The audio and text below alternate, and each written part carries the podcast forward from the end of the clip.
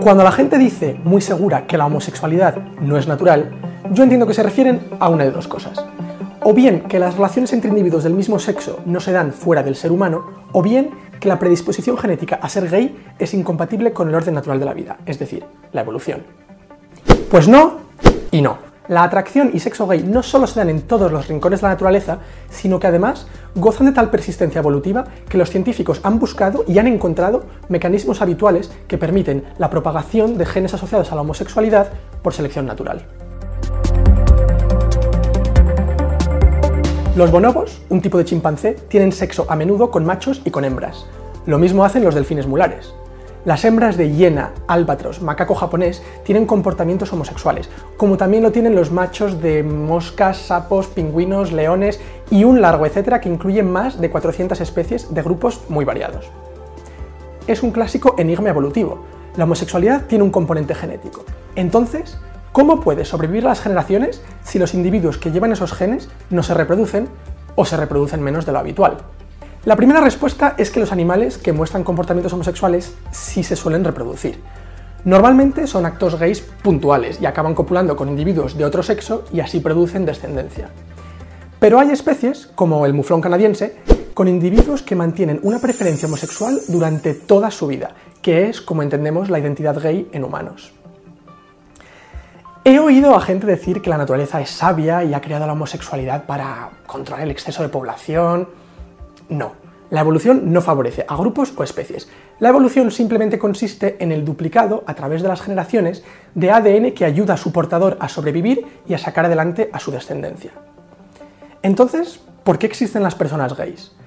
Puede ser una variación natural que no confiera ninguna ventaja evolutiva, o puede ser que la selección natural mantenga los componentes genéticos asociados a la homosexualidad.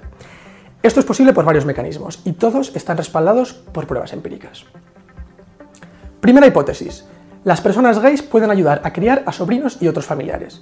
La evolución no entiende de individuos, sino de ADN, y da igual de quién sea el éxito reproductivo que multiplique ese ADN. Si eres un hombre gay y tu hermana tiene muchos hijos, que tú ayudas a sacar adelante para que luego ellos tengan muchos hijos, los genes que compartís serán más abundantes en la siguiente generación. Este concepto se llama selección familiar o de parentesco, y explica, por ejemplo, la existencia de abejas obreras, que son estériles pero hermanas de la reina. Un estudio de los Fa'afafine en Samoa, quienes no se consideran gays sino miembros de un tercer sexo, demuestra que sí ayudan más de lo habitual con la crianza de sus sobrinos. Sin embargo, los mismos investigadores encuentran que los hombres gays en Occidente, a pesar de acumular más bienes, no los comparten necesariamente con la familia, y a veces es por rechazo social. La selección familiar puede ocurrir, pero probablemente no sea el mecanismo universal. Hipótesis 2. Los genes asociados a la homosexualidad favorecen directamente el éxito reproductivo en personas heterosexuales. Esto puede ocurrir de dos formas. En un caso, los factores genéticos que predisponen a los hombres a ser gays tienen el efecto contrario en mujeres, aumentando su fertilidad. Así, el déficit de hijos de un hombre gay se compensa si su madre, su hermana o su tía, con quien comparte material genético, tienen más hijos de lo normal. Este mecanismo genético, llamado antagonismo sexual, está bien documentado, pero en algunas poblaciones concretas los científicos no lo han encontrado. La otra posibilidad es que los mismos genes que predisponen a la homosexualidad aumentan la fertilidad en personas heterosexuales pero del mismo sexo. Básicamente estos son factores genéticos que hacen a los portadores más atractivos para personas del sexo opuesto, pero en dosis altas resultan en una orientación homosexual. Esto se llama sobredominancia genética. El apoyo empírico viene de estudios que demuestran que a las mujeres les gustan comportamientos y rasgos tradicionalmente más femeninos en los hombres, y estos se observan más a menudo en las personas no heterosexuales. Si un hombre hetero hereda estos atributos, puede tener más éxito reproductivo.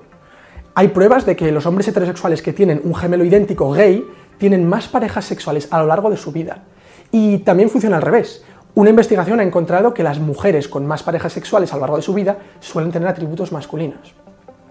En definitiva, y a pesar de que también hay factores ambientales y hormonales que pueden afectar a la orientación sexual, existe una variabilidad genética que se mantiene en la población. Esto señala un proceso evolutivo. Su estudio es una disciplina bastante joven porque hasta hace nada la homosexualidad era tabú incluso en la ciencia. Además, es difícil estudiar evolución en personas. Hay estudios muy currados en moscas, por ejemplo. Y casi todo lo que se estudia es con hombres, con datos que quizá no sean igual para las mujeres. Pero todo esto natural es natural.